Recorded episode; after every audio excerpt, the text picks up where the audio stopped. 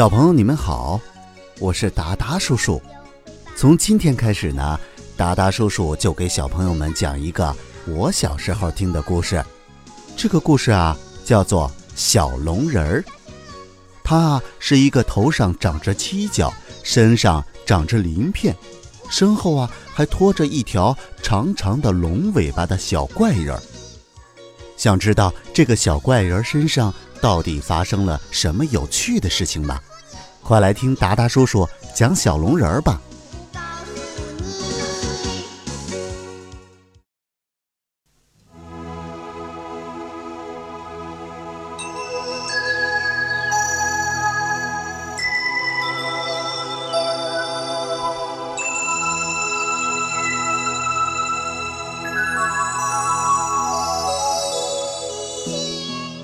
来到雪山以后，三个合成人畏惧困难，闹着要回家。他们莽撞地冲进小木屋，把带来的食物抢来夺去。小龙人奇怪，他的好伙伴怎么变成了这样？小龙人告诉小木屋的主人大勇叔叔，他的妈妈是神女时。大勇十分惊诧地吼叫起来，吼叫声惊醒了三个合成人。吓得贾贝贝用胳膊抱着头，跟踪器暂时失灵了。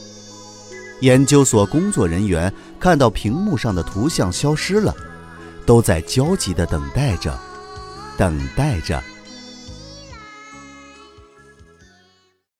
第四十五集，冰谷遇大勇。小朋友，你们好，我是达达叔叔，欢迎收听小龙人儿。上一集我们讲到啊，真宝宝贝贝琪琪在屏幕上看到小龙人没有得到假宝宝贝贝琪琪的帮助，非常的焦急。他们吵着要去雪山帮助小龙人，可是啊，都被家长们给拦了下来。到了晚上的时候啊，贝贝睡不着，贝贝的爸爸特别能理解儿子想念小龙人的心情，他说啊。我也想他，不知道他现在在干什么呢。这时候，小龙人正和合成人啊在雪地里艰难的行进着。三个合成人啊闹着要回家，那个琪琪不停的嚷着：“回家，冻死人了！”小龙人不明白他的朋友怎么变了呢？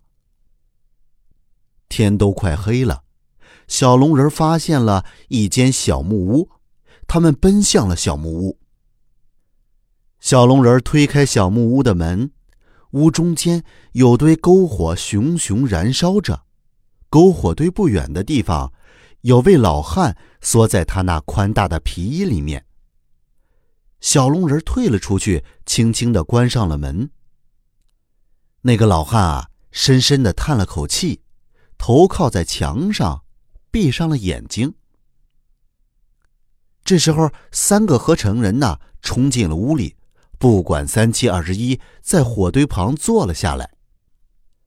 小龙人看这三个小伙伴啊，把带来的食物抢来夺去的，十分不理解，为什么他的朋友变成了这样呢？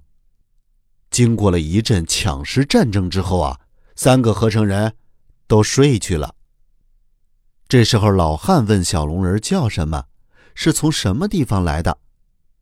小龙人就一五一十的告诉了老汉，并且还不停的叫他爷爷。老汉就告诉小龙人，他不是爷爷，他才四十岁，只是个叔叔，他叫大勇。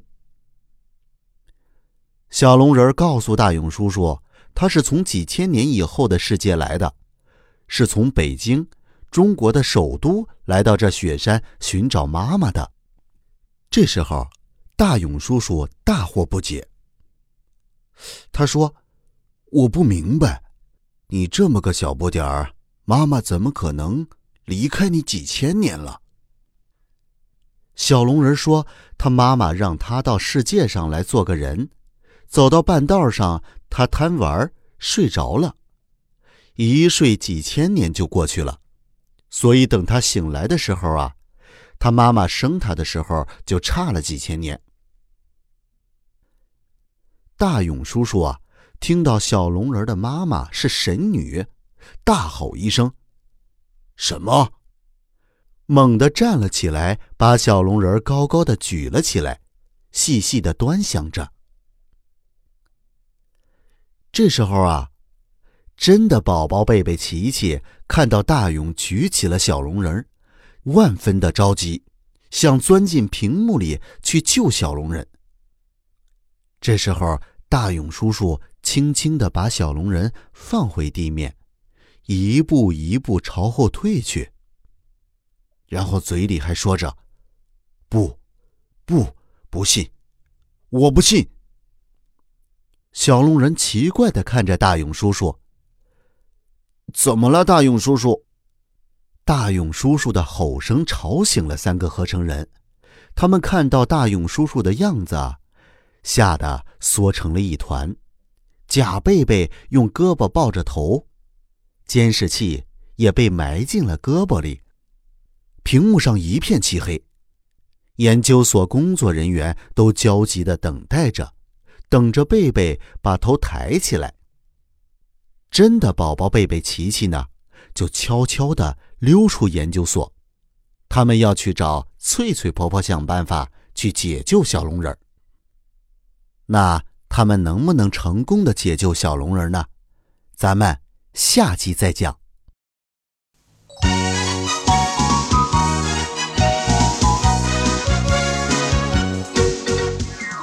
宝宝、贝贝、琪琪看到小龙人遇到了艰难险阻，焦急地找来翠翠婆婆、太阳公公。太阳公公告诉孩子们，世界上许多事情必须自己去做，别人是不能代替的。孩子们只好返回了研究所。他们在研究所的屏幕上看到，在冰天雪地里，小龙人急切地想找到神女妈妈。让大勇叔叔送他上雪山。